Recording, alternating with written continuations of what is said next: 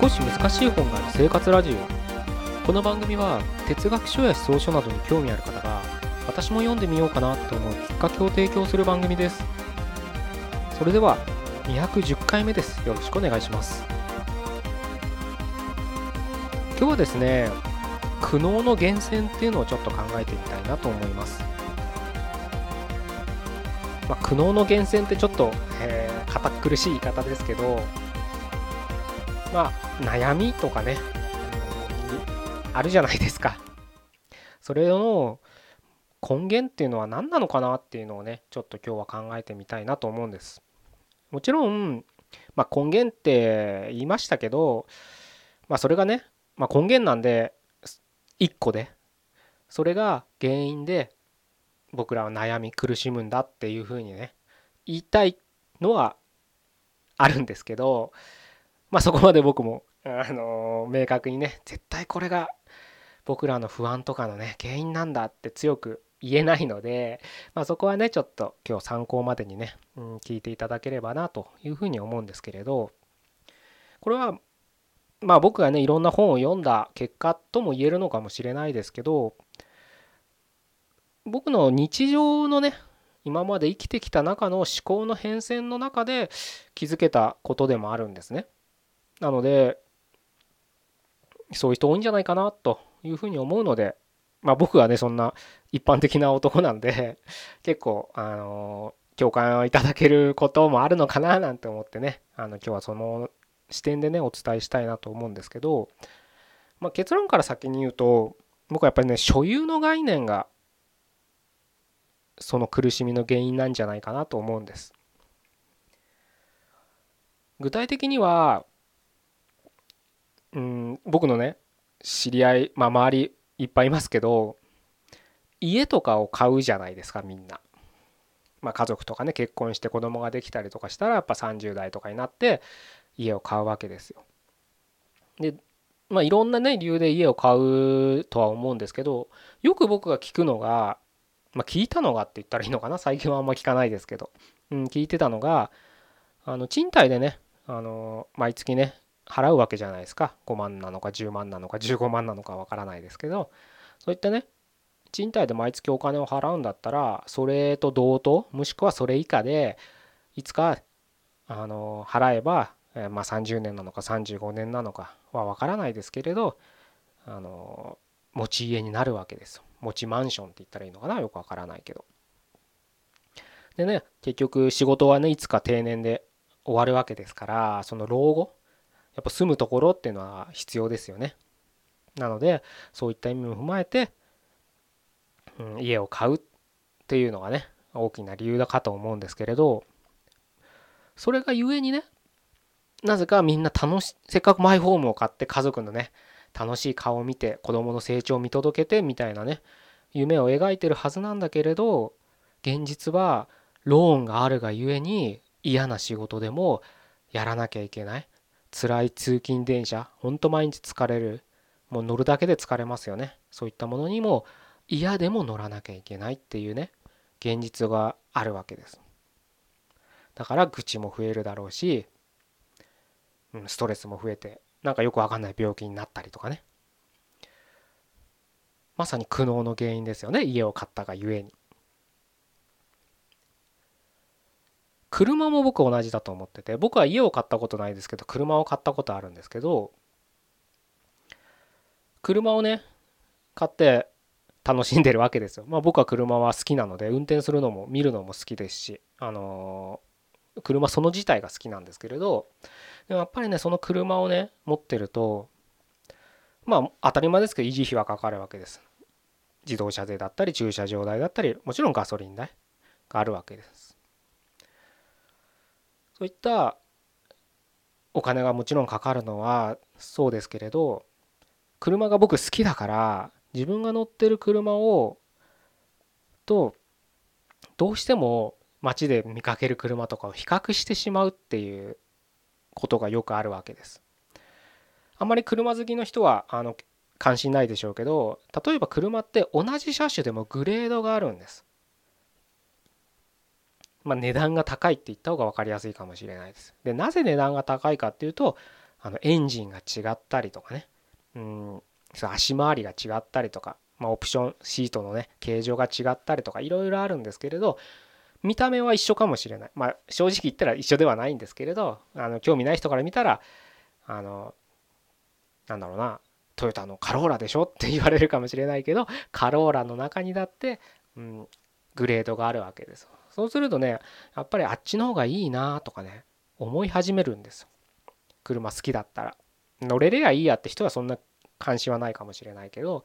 好きな人だったらあっちの方がいいなと思うわけで。そうするとねキリがなくなってくるんですね。どういうことかっていうとまあ例えばスポーツカーが好きだったらどんどんどんどんグレードがいい中出てくるわけです。それこそポルシェであったりフェラーリであったりみたいな上を見たらキリがないぐらいなってくるわけです。でポルシェだってフェラーリだってマセラッティだって何だっていいんですけれどどんどん新しいのが出てくるわけです。で新しいっていうのはどんどん性能が良くなってるんです。なので仮に今ポルシェの一番最新の一番最高のモデルを買っても1年後2年後にはもっといい性能のが出てくるんですよね。もうね。ね。え 亀仙人が一番強いと思ってたらなんか全然もっと強いね。フリーザとかベジータとかフリーザが出てきちゃうみたいな。もうインフレが止まらないわけです。どんどんどんどんキリがなくなってくるんですよね。もうこれさっき言った家でも同じことが言えるのかなとは思うんです。あのどうしても比べちゃうじゃないですか他の家とかね。うちの親父とかもやっぱりなんか家買った癖して家でまた違うなんですかね家のチラシとかよく見てましたからねやっぱり他はもっといいのないのかとかそういう視点なのか自分はこんないい家住んでるよっていう視点なのかわからないですけど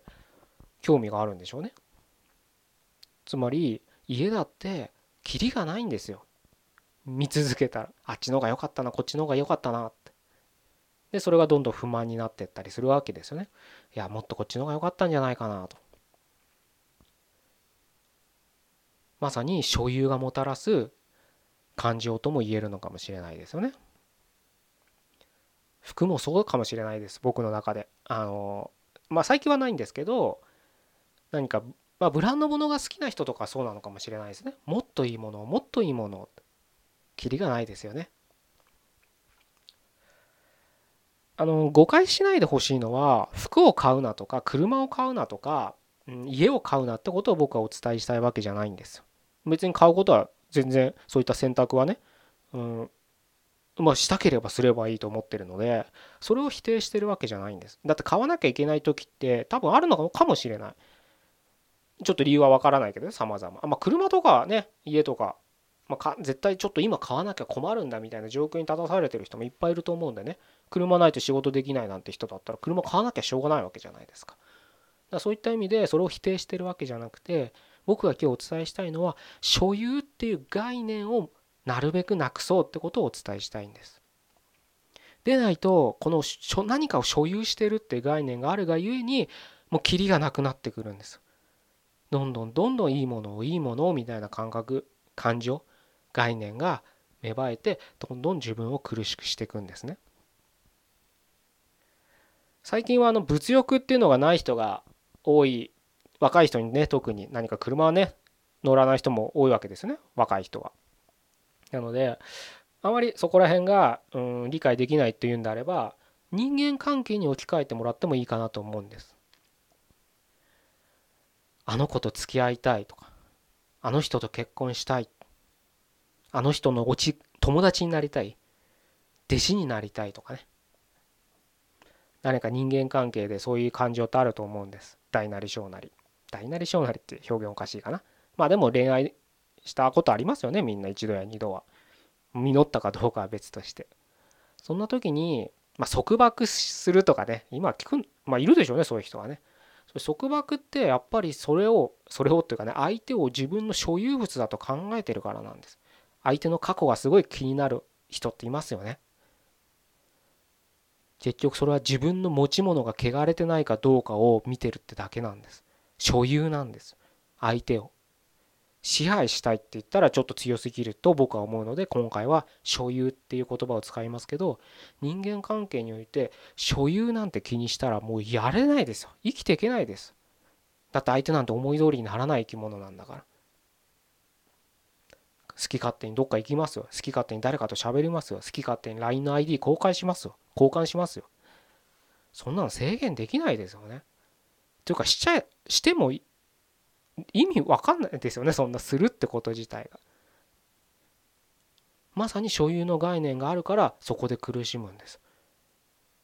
人と自分と違う異性と喋ってるだけでやきもちを焼くんです。やきもちを焼くっていうのはそれはんなんつったらいいんだろうな。人間として可愛らしいとこなので良いのかもしれないけど行き過ぎたらやっぱりいけませんよねそこは。親子関係も僕そうだと思うんです。子離れできない親？親離れできない子？いっぱいいると思います。で特に今小さい子をねお育てになってる方なんて実感があるかもしれないですけどまあ本人たちは実感あるかどうかは分かんないけどね。僕は外から見てて思うのはやっぱり子供を思い通りにしたいんですそれはしつけって意味かもしれないけどね。でも多くは勝手に子供の未来像を親の責任だからっていうので押し付けてる親も多いんじゃないかなと思うんですよねお受験をするのは僕は全然反対はしないんですでもそのお受験をする動機が